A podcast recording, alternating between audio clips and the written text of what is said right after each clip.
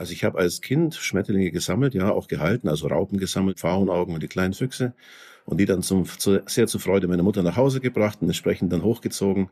Aber sie war dann sehr tolerant, meine Mama, und hat mir das auch zugestanden, das zu machen. Das war so der Einstieg. Ich habe gesammelt und ich sammle auch heute noch immer wieder mal Schmetterlinge, wenn entsprechende Arten ich nicht kenne und entsprechende Nachweise nötig sind.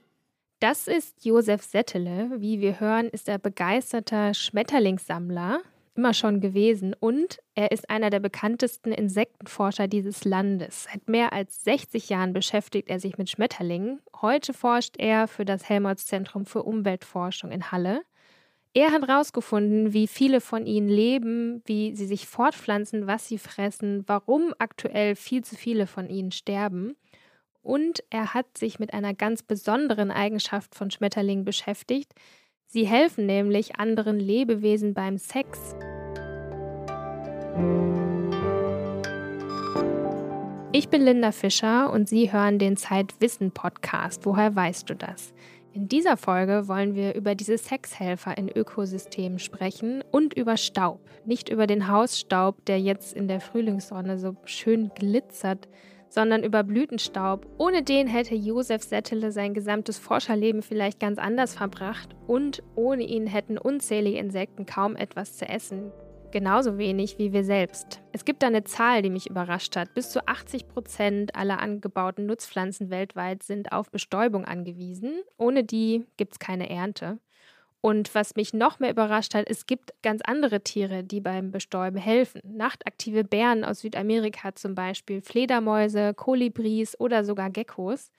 Das alles habe ich nicht allein herausgefunden, sondern von einer, die sich mit solchen Tieren auskennt und manche davon sogar schon in der Wildnis gesehen hat.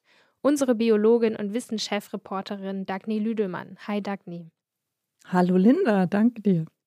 Du hast für uns mit Josef Settele über die Rolle von Insekten als Bestäuber in unserem Ökosystem gesprochen. Dass Bienen, Hummeln oder eben Schmetterlinge da einen wichtigen Job machen, das könnte vielen schon bekannt sein aber du hast uns diese ganz ungewöhnlichen Bestäuber aus der Natur auch noch mitgebracht. Genau, heute schauen wir mal weiter weg und zwar in die tropischen Regenwälder mit ihren gigantischen Blüten oder in die Wüste Mexikos zu den Riesenkakteen. Die werden, das darf ich schon verraten, nämlich von Fledermäusen bestäubt und sogar Säugetiere machen es. Rotbauchhörnchen aus Taiwan zum Beispiel. Die sehen so ähnlich aus wie unsere Eichhörnchen und haben es auf bestimmte Hülsenfruchtsträucher abgesehen. Oder die Wickelbeeren, die du schon erwähnt hast. Sie machen in den Baumkronen der Regenwälder den Job, den bei uns eigentlich Bienen machen, wenn sie Nektar aus den Blüten schlürfen. Fangen wir mal an mit den Wickelbeeren. Ein kletternder, bestäubender Bär im Regenwald. Wie kann ich mir den denn vorstellen? Ja, Wickelbären, das sind so Kleinbären und damit Verwandte des Waschbären und Nasenbären. Den kennt man vielleicht aus dem Zoo. Und die leben in den Regenwäldern Mittel- und Südamerikas. Ähm, die sind etwas länger als so einen halben Meter und haben einen buschigen Schwanz und der ist nochmal so lang wie der ganze Körper. Damit können sie greifen, balancieren und sich durch die Bäume hangeln. Und weil sie den Schwanz dabei so um die Äste wickeln, nennt man sie eben auch Wickelbären. Ich glaube ja, ich habe so einen in Belize sogar schon mal gesehen, bin mir aber nicht ganz sicher, der war sehr weit oben in den Baumwipfeln. Wie kommt es denn, dass sie bestäuben? Weil die Süßes mögen. Also die ernähren sich fast ausschließlich von Früchten und Nektar. Wenn sie drankommen, nehmen sie auch Honig, deswegen werden sie manchmal auch Honigbären genannt. Und wenn die mit ihren flauschigen Schnauzen so in diese tropischen Blüten ihre Nase stecken, mit der langen Zunge den Nektar rausschlürfen, dann bleibt jede Menge Pollen im Gesicht hängen und klettern sie dann zur nächsten Blüte, bleibt dort natürlich Staub an den Stempeln kleben. Fertig ist die Pflanzenbestäubung. Okay, ein kletternder, bestäubender Honigbär. Das klingt aber, als würde er den Bestäuberjob eigentlich eher aus Versehen machen, oder? So ist das ja in der Natur meistens oder zumindest sehr oft. Und es gibt diverse Pflanzen, die haben auch mehrere Bestäuber. Also die Blüten, an denen die Wickelbeeren sich zu schaffen machen, werden vor allem von Fledermäusen bestäubt. Die Bären sind da eigentlich eher zweitrangig. Dass Fledermäuse diesen Job ebenfalls übernehmen, das wusste ich gar nicht. Wie wichtig kann denn so ein kleiner Bär für ein Ökosystem sein, wenn die Fledermaus das eigentlich hauptberuflich macht? Ziemlich wichtig, weil sie die Samen der Pflanzen verteilen. Und damit sind die Wickelbären ein sehr greifbares und gutes Beispiel dafür, wie komplex so eine Lebensgemeinschaft eigentlich ist. An den kleinen Bären kann man gut verstehen, wie so in so einem Ökosystem viele Tiere und Pflanzen voneinander abhängen. Jeder sehr schnelle, starke Eingriff in die Umwelt, der nicht gerade im Schneckentempo der Evolution vorangeht, der kann dann eben auch verheerende Folgen haben für so ein Ökosystem. Und Forscherinnen und Forscher sind auch gerade erst dabei zu begreifen, dass der Mensch in den letzten Jahrzehnten ein Artensterben ausgelöst hat, das so schnell geht wie keins vorher in der Erdgeschichte. Bestäuber sind auch besonders von diesem Artensterben betroffen. Das ist leider etwas, worüber wir heute auch sprechen müssen, vor allem mit Hilfe von Herrn Settele. Nicht nur in den Tropen bei den Wickelbären, sondern gerade bei uns, wo wir das Insektensterben auf unseren Windschutzscheiben sozusagen live mitverfolgen können. Genau, und irre dabei ist auch, für die meisten Tiere und Pflanzen auf der Welt kennen Wissenschaftlerinnen und Forscher diese erstaunlichen Abhängigkeiten noch gar nicht. Das heißt, wir sehen zwar, es sterben viele Arten aus, aber wir wissen gar nicht genau warum. Genau, deshalb wollen wir ja auch heute erstmal über diese abgefahrenen Lebensformen wie den Wickelbären reden, die wir meistens übersehen, wenn wir an Bestäuber denken. Also, nochmals kurz zum Wickelbär, bevor wir weitermachen. Warum ist er nun so wichtig für ein Ökosystem Regenwald, obwohl er beim Bestäuben eher so mittelmäßig erfolgreich ist? Er frisst ja zu 90 Prozent Früchte und da drin stecken Samen und wenn der die eben wieder ausscheidet, dann verteilt er sie überall und dort können dann wieder neue Pflanzen am Waldboden wachsen. Manchmal krümelt er auch schon beim Fressen, sodass die Hälfte auf den fruchtbaren Waldboden fällt und dort wachsen dann eben neue Triebe für Regenwaldbäume. Also Wälder breiten sich aus, weil ein Wickelbär beim Fressen so viel kleckert. Klingt nach einem ziemlichen evolutionären Nachteil für den Bären, wenn die Hälfte seiner Energie auf dem Boden landet. Ist es, und das ist ein weiteres Faszinosum der Evolution, Wickelbären sind von ihrer Entwicklung her eigentlich geborene Fleischfresser, also Raubtiere, die sich an pflanzliche Kost angepasst haben. Sie sind heute nahezu Vegetarier, außer dass sie hier und da vielleicht mal ein Insekt erwischen. Aber sie haben halt noch immer diese typischen Reißzähne, also ein Gebiss wie ein Wolf fast. Und das Blöde ist, mit so hervorstehenden Karnivoren-Eckzähnen kann man halt Früchte nicht vernünftig fressen, ohne dass viel daneben geht. Und genau das ist jetzt gut für den Regenwald und seine Fruchtbäume. Denn die schlechten Fressmanieren des Wickelbären, die garantieren, dass auch viele Samen verteilt werden. Es gibt eine ganze Reihe kleiner Säugetiere, die so eine Aufgabe erledigen. In Kanada hat man in den 90er Jahren sogar erfolgreich kleine Flughörnchen, also diese Eichhörnchen, die so ein Fell haben, der wie so ein Gleitschirm zwischen den Pfoten aufgespannt wird, die damit so von Baum zu Baum segeln können. Die hat man in einem Waldstück eines Nationalparks wieder angesiedelt, in dem der Wald stark degradiert war. Die kleinen Helfer haben es dann erfolgreich wieder aufgeforstet, ganz von allein. Wow, also Tiere, die zum Naturschutz eingesetzt werden, wo der Mensch das verbockt hat. Ein Wickelbär funktioniert wahrscheinlich besser als jedes Aufforstungsprojekt. Aber gleichzeitig macht so ein Bär dann auch viele Blüten kaputt bei dem Versuch, an den Nektar ranzukommen. Der beißt sie doch einfach ab, wenn er die so lecker findet. Dann war es das mit der Bestäubung. Erscheint mir dann doch nicht so wie so eine Win-Win-Situation. Ja, das stimmt schon. Genau das haben Forschende beobachtet und die BBC hat es sogar mal gefilmt. Das Video verlinken wir mal in den Show Notes, aber hier kommen wieder andere Bewohner des Regenwalds ins Spiel und gleichen den Schaden der Wickelbären aus. In diesem Fall die Fledermäuse wie die Blattnasen. Sie sorgen mit hoher Trefferquote für die Befruchtung. So gleichen die Stärken der einen die Schwächen der anderen also aus. Hast du denn auf deinen Expeditionen in die Wildnis, ich weiß, du warst schon viel unterwegs, auch schon mal solche überraschenden Bestäuber gesehen? Ja, wie gesagt, also den Wickelbären, den habe ich ganz vielleicht gesehen in Belize. Ich bin mir aber nicht ganz so sicher. Kolibris habe ich aber da gesehen und die sausen an so eine Blüte ran, schweben dann auf der Stelle, während sie den Nektar mit ihrer langen Zunge da so rausschlürfen und machen dabei immer so zackige Bewegungen und fliegen immer so von einer Blüte zur nächsten und das dauert nur Bruchteile von Sekunden.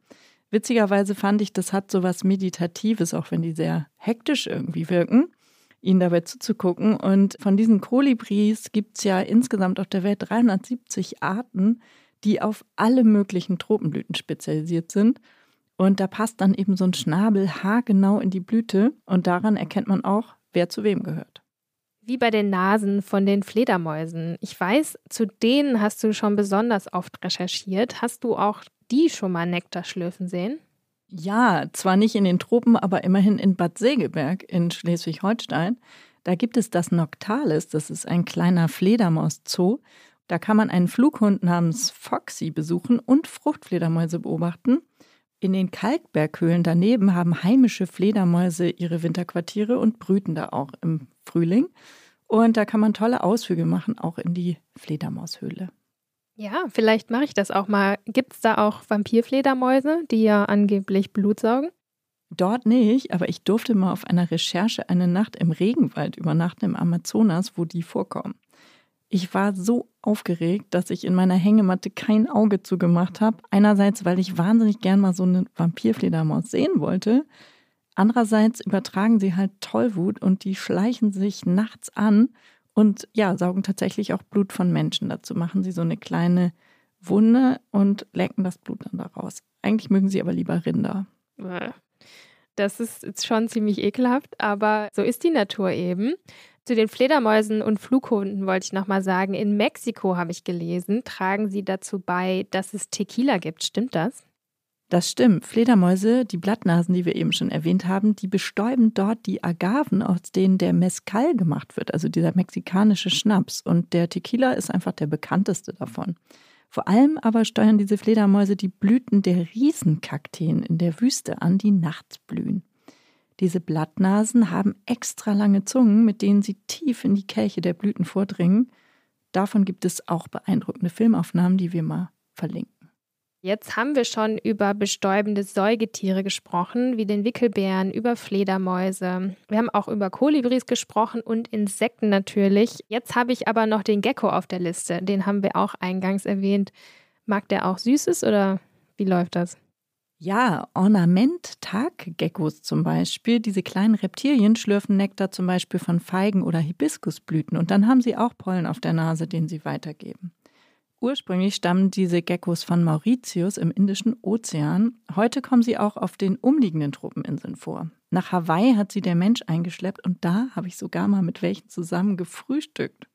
Die lauern schon da, wo es Süßes gibt. Wir hatten da so Smoothie Bowls und dann haben die gemerkt, dass wir kleckern und kommen halt sofort an und schlecken alles auf und dann sieht man ihre ziemlich kraftvolle rosa Zunge. Ich glaube ja, ich habe sogar so ein leises Schlabbern gehört. Süß.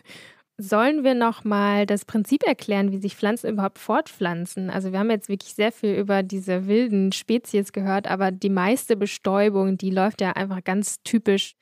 Irgendwie eine Hummel kommt vorbei und fliegt von Blüte zu Blüte. Also erklär doch noch mal kurz, wie läuft das eigentlich mit der Bestäubung?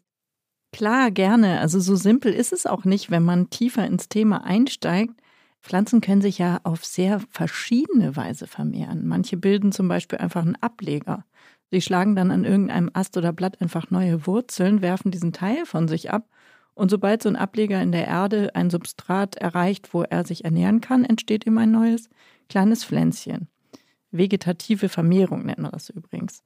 Nur diese Ableger sind halt genetisch eigentlich Klone. Das heißt, die sind vom Erbgut her genauso wie die Elternpflanze für die Evolution ist es eben wichtig, dass die Gene sich auch mischen und darum haben die Pflanzen eben auch die sexuelle Fortpflanzung als Evolutionsvorteil für sich entdeckt. Und dafür braucht man wie bei uns männliche und weibliche Exemplare. So ist es. Und bei den Pflanzen gibt es da extrem viel Diversität, was die Geschlechter angeht.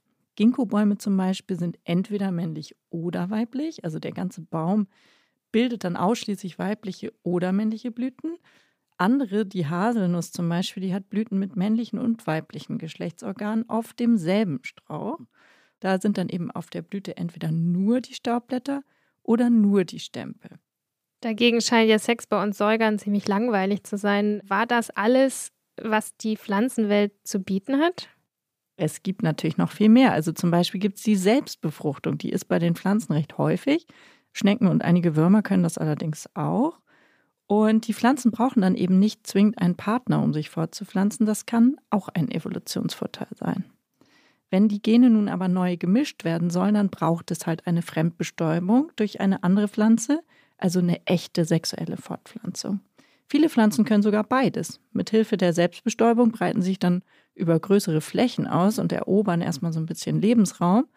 Und wenn die Bedingungen gut sind, dann können sie eben durch Fremdbestäubung auch ihr Erbgut wieder mischen und die ganze Art bleibt vielfältig.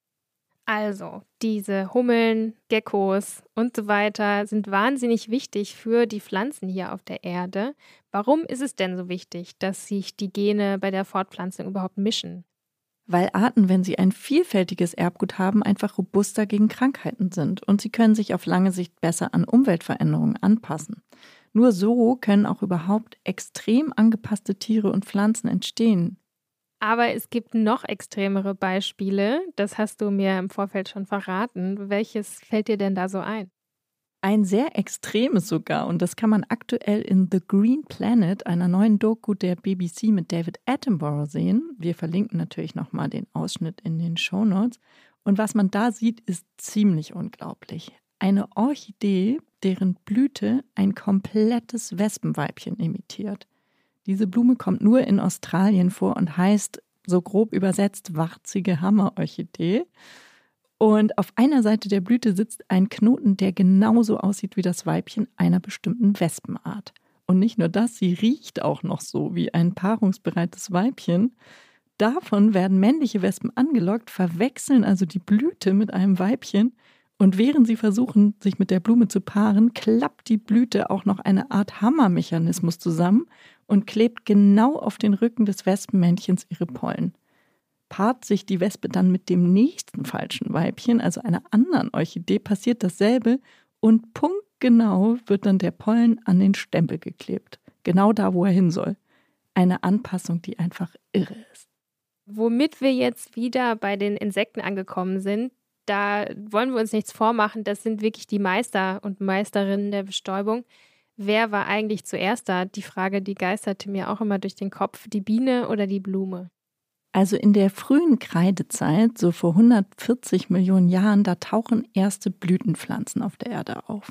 Damals soll es schon Käfer und Fliegen gegeben haben, die Pollen fraßen und damit verteilten. Ungefähr 20 Millionen Jahre später spezialisierten sich dann die Vorfahren unserer heutigen Bienen auf Pollen. Sie stammen von den Wespen ab, die Räuber waren, also andere Insekten fraßen. Seit damals sind unsere Bienen Pflanzenfresser. Blüten gab es also vor den Bienen. Also mit den Bienen ist ein bisschen mehr Frieden eingekehrt zwischen den Insekten. Das hört sich ja ganz nett an. Jetzt wollen wir aber dann doch noch mal auf den Ernst dieses Themas kommen. Also wir haben jetzt wirklich schon tolle Beispiele gehört, um einfach mal diese Faszination deutlich zu machen. Aber es ist ja auch so, die Vielfalt an Insekten, die nimmt in Deutschland und wahrscheinlich an vielen, vielen anderen Orten auf der Welt seit Jahrzehnten dramatisch ab. Und wir wollen auch über die Gründe sprechen. Also, warum eigentlich? Pestizide sind ein großes Problem, überdüngte Böden auch. Vor fünf Jahren hat die EU einige Insektengifte verboten, die für Bienen besonders schädlich sind. Das war ein guter erster Schritt. Aber Forscher sagen auch, ein riesiges Problem ist der Verlust an Lebensräumen. Also sowas wie Moore, Bergwiesen, die gibt es ja kaum noch. Natürliche Wälder gibt es bei uns gar nicht mehr. Und gerade dort gehen die Insekten stark zurück, haben Studien kürzlich gezeigt. In einer Welt, in der es nur noch Steingärten gibt, Nutzwälder, Monokulturen, da haben Bienen natürlich nicht so eine gute Chance als Bestäuber. Und sie sind ein Teil eines ganzen Ökosystems. Also Singvögel natürlich brauchen Insekten zum Überleben, genau wie kleine Säugetiere. Zum Beispiel der Gartenschläfer, über den ich neulich mal berichtet habe, den gar nicht so viele Leute kennen. Und unsere heimischen Fledermäuse, die sind natürlich auch Insektenfresser. Die fressen nämlich anders als in den Tropen keine Früchte. Bei den heimischen Arten ist es wahrscheinlich so ähnlich wie bei den Schnäbeln von den Kolibris, die oft so merkwürdig perfekt genau in die Tropenblumen passen, die sie bestäuben. Sie sind extreme Spezialisten, genau aufeinander abgestimmt. Wenn ihr Lieblingsessen von Pestiziden zerstört wird, verschwinden sie auch. Das ist wahrscheinlich hier auch so, oder? Ja, solche Spezialisten sind eben leider auch sehr anfällig, wenn sich die Umwelt verändert. Diese präzisen Anpassungen sind nämlich das Werk aus Jahrmillionen an Evolution. Wobei sich die Natur das nicht überlegt oder einem Kalkül folgt. Das ist einfach so, dass jede Nische in der Natur mit Lebewesen besetzt ist, die genau dort überleben können und eben nur dort. Je länger die Evolution dafür Zeit hat, desto vielfältiger und diverser wird die Natur. Nach allen fünf großen Massensterben, die man aus der Erdgeschichte bisher kennt, musste sie mehr oder weniger von vorne anfangen. Und jedes Mal dauerte es hunderte Millionen von Jahren, bis eine neue Vielfalt entstand. Man könnte jetzt auch sagen, eine irre Leistung. Die Natur hat ja schon schwere Rückschläge überstanden und dabei so faszinierende Dinge wie den kletternden Wickelbären hervorgebracht oder die perfekt geformten Nasen von Fledermäusen. Kann uns das nicht Hoffnung machen, auch wenn gerade sehr viele Arten aussterben? Was dabei häufig vergessen wird, einmal zerstörtes Leben kommt halt nie wieder. Alle Tiere und Pflanzen, die sich über Jahrmillionen entwickelt haben, sind einzigartig und unersetzlich. Und das aktuelle Artensterben, das erklärt auch Herr Settele, das wir Menschen ausgelöst haben, geht eben viel schneller als alle jemals zuvor. Wir haben jetzt über unsere globalen Arbeiten auch herausgefunden, dass wir 10 bis 100 Mal schneller das Aussterben verursachen, als natürlicherweise stattfinden würde. Das heißt, das richtig Aussterben gab es immer, aber es gab nie ein Aussterben in diesem Maße. Das heißt also, neues Leben entsteht, aber es wird niemals dasselbe sein wie vorher. Dinosaurier nie wieder. Säbelzahntiger weg, für immer. Nördliches Breitmaulnashorn dem Tod geweiht. Die letzten zwei werden es auch nicht mehr rausreißen, auch wenn man gerade versucht, in Kenia ihnen mit künstlicher Befruchtung noch zu Nachwuchs zu verhelfen. Wenn wir als Menschheit äh, Teil eines Massenaussterbens sind, und das kann ja durchaus passieren, wird es danach nicht so weit kommen, dass wir uns wieder neu entwickeln in der Evolution. Das ist sehr unwahrscheinlich über sehr lange Zeiträume natürlich nur hinweg. Das heißt, Massenaussterben sind so eine Art Reset-Button, alles wird zurückgesetzt auf fast null und die, die übrig blieben, die machen dann die Basis aus für neue Entwicklungen, neue Evolution, die über ganz, ganz lange Zeiträume läuft, also Milliarden von Millionen von Jahren zum Beispiel. Das heißt, für uns wäre das erstmal dann gelaufen. Also wenn unsere Zeit endet, ist es für immer vorbei. Nicht nur auf der Erde, sondern im ganzen Universum. Wenn einen das kalt lässt, kann man natürlich so argumentieren. Aber ich muss ja sagen, für mich haben alle Lebewesen, nicht nur wir Menschen, eine Chance auf ein gutes Leben verdient. Und wir verwehren es ihnen so oft. Mit welchem Recht eigentlich? Jetzt sind wir schon von dem Staub des Lebens, von Blüten in das unendliche Universum vorgedrungen. Das ist ja schon ein irrer Bogen, den wir hier schlagen. Ja, ich finde das aber gar nicht so abwegig, denn Bestäuber haben einfach eine ganz, ganz besondere Rolle in unserem Ökosystem und damit auch in unserem Leben. Und wenn wir sie besser verstehen, erkennen wir vielleicht auch, was verloren geht, wenn sie weg sind. Dazu sagt Settele Folgendes. Bei uns in Mitteleuropa oder auch in Deutschland insbesondere sind die wichtigsten Bedrohungen für die Bestäuber die Landnutzungsänderung ganz vorweg. Das heißt, es geht um den Verlust von Landschaftsstrukturen, es geht um Verlust von besonderen Lebensräumen, es geht um die Intensivierung auch von Flächen, geht aber auch letztlich darum, ob wir äh, Flächen großflächig oder kleinflächig gestalten, dass die Landschaften entsprechend vielfältig haben.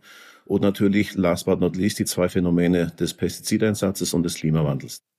Stimmt, hier kann ich tatsächlich auch ein bisschen was beisteuern. Ich recherchiere ja, wenn ich nicht gerade diesen Podcast hier mache, sehr viel zu den Folgen des Klimawandels. Und da ist es ja so, wenn wir weiterhin auf drei Grad Erwärmung zusteuern, dann verlieren fast zwei Drittel aller Bestäuber den Lebensraum, an den sie klimatisch angepasst sind. Das ist Teil von den aktuellen Berichten des Weltklimarats. Das kann ich auch mal in den Show Notes verlinken und was das am Ende bedeutet, also ob diese Bestäuber sehr schnell in ein besseres Klima wandern können, ob sie in der wärmeren Welt noch genug Nahrung finden, was passiert mit den Lebensmittelpflanzen, die sie bestäuben und was macht das dann am Ende dieser Kette mit den Menschen, die sich davon ernähren, das waren alles Fragen, die ich einmal mit einer Kollegin recherchiert habe. Und dabei haben wir übrigens auch mit Herrn Settele gesprochen. Und diese Fachleute, die haben uns alle gesagt, das alles kann man jetzt noch gar nicht verstehen. Da muss man einfach sagen, keine Ahnung, welche Kettenreaktionen uns da durch den Klimawandel erwarten. Aber sie können wirklich extreme Folgen für den ganzen Planeten haben. Das ist einfach so. Das stimmt und man sieht es an manchen Orten der Erde sogar schon. Weil Bienen fehlen, gibt es in China ja schon Obstplantagen, auf denen Menschen die Blüten mit so Pinseln mit der Hand bestäuben. Und ich habe Herrn Settle mal gefragt, wie sinnvoll das eigentlich ist.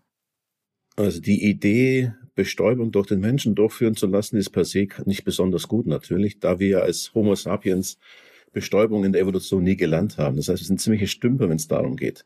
Das kann im Notfall mal helfen, dass ich äh, gewisse Engphasen überbrücke, aber der Aufwand ist so riesengroß, dass allein die Arbeitskosten, die ich dafür bräuchte, ein Vielfaches dessen bedeuten, wenn wir im Vergleich dazu die Bestäuber schützen würden.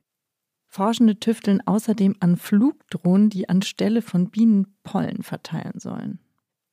Ähnliches gilt auch für die Roboterideen. Die sind für sich erstmal spannend, wissenschaftlich interessant auf alle Fälle, um zu sehen, was kann man damit erreichen. Aber auch die Effizienz dieser Bestäubung ist sehr, sehr gering. Das heißt, wir müssen sehr großen Input leisten an solchen Maschinen, um überhaupt ein, annähernd das zu erreichen, was wir an natürlicher Bestäubung erhalten. Was man an solchen verzweifelten Versuchen gut erkennt, Bienen und andere Insekten sind eben nicht nur faszinierende Tiere, sie sind ein Wirtschaftsfaktor. Also man kann die Bedeutung der Bestäubung für uns beziffern, zum Beispiel in ökonomischen Werten, je nach Berechnungsgrundlage zwischen 150 bis zu 600 Milliarden Euro im Jahr, was wir im Prinzip als Leistung der Natur über die Bestäubung gratis äh, zu uns nehmen. Er meint hier die Wirtschaftsleistung von Bestäubern hier weltweit, ne? Dass man sowas ausrechnen kann, das ist ja schon irre. Ja, auch für Deutschland wurde das mal ausgerechnet, dass der Job der Insekten auf unseren Feldern 3,8 Milliarden Euro im Jahr erwirtschaftet. Werbung Du bist gestresst von der Uni, liegst abends oft im Bett und grübelst oder steckst tief in einer Krise? Der Ratgeber Mental Health von Zeit Campus hilft dir, deine Gedanken und Gefühle zu sortieren und Ruhe in stressigen Momenten zu finden. Er enthält Entspannungstechniken, Lernmethoden und Notfallstrategien sowie zahlreiche Interviews mit ExpertInnen und Erfahrungsberichte von Studierenden. Sichere dir jetzt dein gratis E-Paper zum Download unter www.zeit.de/slash mental health. Also, das zeigt uns, der Verlust von Artenvielfalt ist schon ziemlich teuer. Das hat zum Glück ja die Finanzwirtschaft jetzt mal begriffen. Neulich war ich auf der UN-Konferenz zur Biodiversität in Montreal. Und was ich da super spannend fand, Vertreter großer Banken und Unternehmen, die globale Großprojekte finanzieren. Also sowas wie Häfen, Flughäfen, ganze Städte, die waren da und haben sich für strenge Umweltauflagen ausgesprochen. Es gibt also offensichtlich Fortschritte. Das ist ja schon so, dass wir dabei nicht hilflos zusehen müssen, während das Artensterben voranschreitet. Und ich glaube, leider bekommt man oft einen anderen Eindruck, wenn man sich all diese Probleme anschaut. Mir geht es auch so tatsächlich nach meinen Recherchen oft oder Besuchen bei tollen Artenschutzprojekten zu einzelnen bedrohten Tieren oder Pflanzen, dass ich mich hinterher ziemlich hilflos fühle. Fast immer stelle ich fest, dass riesige globale Zusammenhänge die Ursachen für die Naturzerstörung oder das Aussterben von Arten sind. Die Folgen der Globalisierung, die Massentierhaltung, Treibhausgase weltweit, Pestizide, die stark wachsende Bevölkerung, die ganze Art, wie Wirtschaft funktioniert. Und dann frage ich mich schon, was bringt jetzt da ein einzelner Artikel, der darüber aufklärt, warum es einer bestimmten Art zum Beispiel schlecht geht oder auch ein ganzer Dokumentarfilm. Und was kann ich selber überhaupt ausrichten, wenn ich erkläre, wie das alles zusammenhängt? Kann ich da den Lesern oder Zuhörern überhaupt irgendeine Hoffnung mitgeben? Ich denke, dass jeder Mensch was ausrichten kann, indem er sich einfach engagiert. Es ist ja im Prinzip so, dass letztlich die Masse von vielen Menschen es dann ausmacht, einen Unterschied zu machen. Das heißt, wenn ich einen Balkon versuche zu gestalten, so dass entsprechend Bestäuber davon profitieren, habe ich einen ganz kleinen Beitrag geleistet. Es ist nicht der Beitrag, der die Welt rettet, rettet natürlich, sondern es ist ein Beitrag, der dann, wenn es viele machen, entsprechend wichtiger wird. Den größten Hebel hat aber wohl die Politik. Es gibt ja viele Konferenzen und Abkommen, mit denen wir nach und nach den Artenschutz verbessern können. Und von den wichtigsten Fortschritten dazu werden wir natürlich weiter auf Zeit Online berichten. Und wir halten fest, ein blühender Balkon bringt nicht nichts. Millionen Menschen machen viele Millionen blühende Pflanzen für Bestäuber. Die werden ganz sicher davon profitieren. Zwar haben wir hier keine kleckernden Wickelbären und schmatzenden Geckos, die ich hier beobachten konnte, aber ich habe schon live erlebt, wie die Natur auf meinem Balkon angekommen ist. Ich saß im vergangenen Sommer zufällig auf meinem Balkon in der Sonne, als ein Kohlweißling angeflattert kam und ich habe live zugeschaut und natürlich auch gefilmt, wie die Dame ihre Eier auf unsere Kohlpflanze abgelegt hat.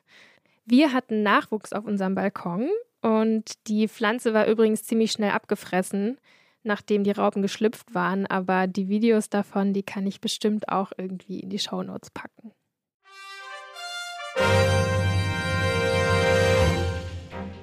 Was wir nicht erklären können. Unmögliche Kolumne von Christoph Drösser. Heute, warum führen Bienen manchmal einen seltsamen Tanz vor ihrem Bienenstock auf?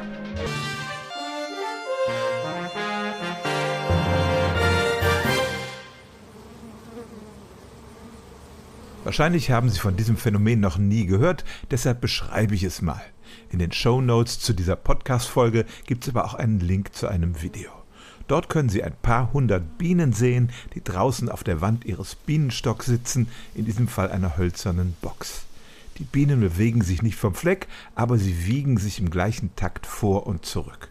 Gleichzeitig scheinen sie mit ihren Mundwerkzeugen die Oberfläche zu bearbeiten, auf der sie sitzen. Es summt und brummt. Das Problem. Ich habe kein deutsches Wort für dieses kollektive Verhalten finden können und laut einer an der Universität Lissabon arbeitenden italienischen Expertin, die ich befragt habe, gibt es auch in anderen Sprachen keinen Begriff dafür. Englischsprachige Bienenfreunde nennen es Washboarding. Warum machen die Bienen das? Was wir schon wissen. Es gibt nicht viel Forschungsliteratur zum Washboarding der Bienen. Ich habe einen Artikel von Forschenden vom Bee Research Laboratory des amerikanischen Landwirtschaftsministeriums gefunden. Dort wird relativ knapp beschrieben, dass dieses Verhalten von Bienen im Alter von 15 bis 25 Tagen gezeigt wird, dass der Tanz vor allem tagsüber stattfindet und dass es auf strukturierten Oberflächen wie Holz ein wenig häufiger auftritt als auf Glas was wir nicht erklären können. Aber wozu das gut ist, dazu konnten die Experten nichts sagen. Eine einzige wirklich wissenschaftliche Publikation habe ich gefunden von der schon erwähnten italienischen Forscherin, sie heißt Silvia Munzi. Die schaute sich zunächst mal die Erklärungen an, die vor allem Imker für den seltsamen Bienentanz hatten. Die ließen sich grob in drei Gruppen einteilen. Erstens Hausputz. Die Bienen säubern kollektiv das Äußere und manchmal auch das Innere ihres Bienenstocks. Zweitens entweder ein nicht zweckgerichteter Tanz oder auch einfach eine Art zwanghaftes Verhalten, weil die Bienen nichts Besseres zu tun haben. Und drittens, sie präparieren die Oberfläche, etwa mit dem auch Propolis genannten Bienenharz. Und ein Imker sagte, die machen einen Yogakurs. Die Forscherin vermutete auch, es könnte ein übrig gebliebenes Verhalten aus der wilden Vergangenheit der Bienen sein, in der ihnen der Imker noch keine sauberen Bienenstöcke zur Verfügung stellte. Sie setzte Bienen auf Hölzer, die mit Flechten überwachsen waren, und konnte feststellen, dass nach einigen Tänzen ein Teil der Flechten verschwunden war. Aber ob es dabei um die Reinigung der Oberfläche ging oder ob die Insekten das Pflanzenmaterial als Nahrungsquelle genutzt haben, kann auch Sylvia Munzi nicht sagen. Die Datenlage zum Washboarding ist also äußerst dünn und warum die Bienen dieses seltsame kollektive Verhalten an den Tag legen, kann die Wissenschaft bis heute nicht wirklich erklären.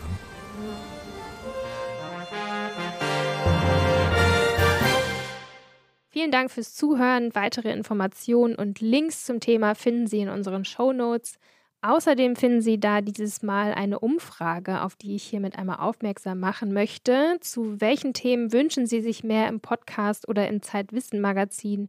Was gefällt Ihnen und was gefällt Ihnen nicht? Den entsprechenden Link dazu gibt es ebenfalls in den Show Notes.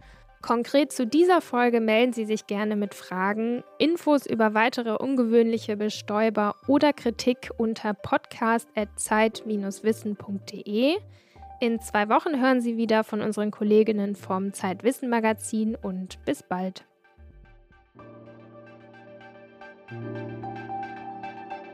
Musik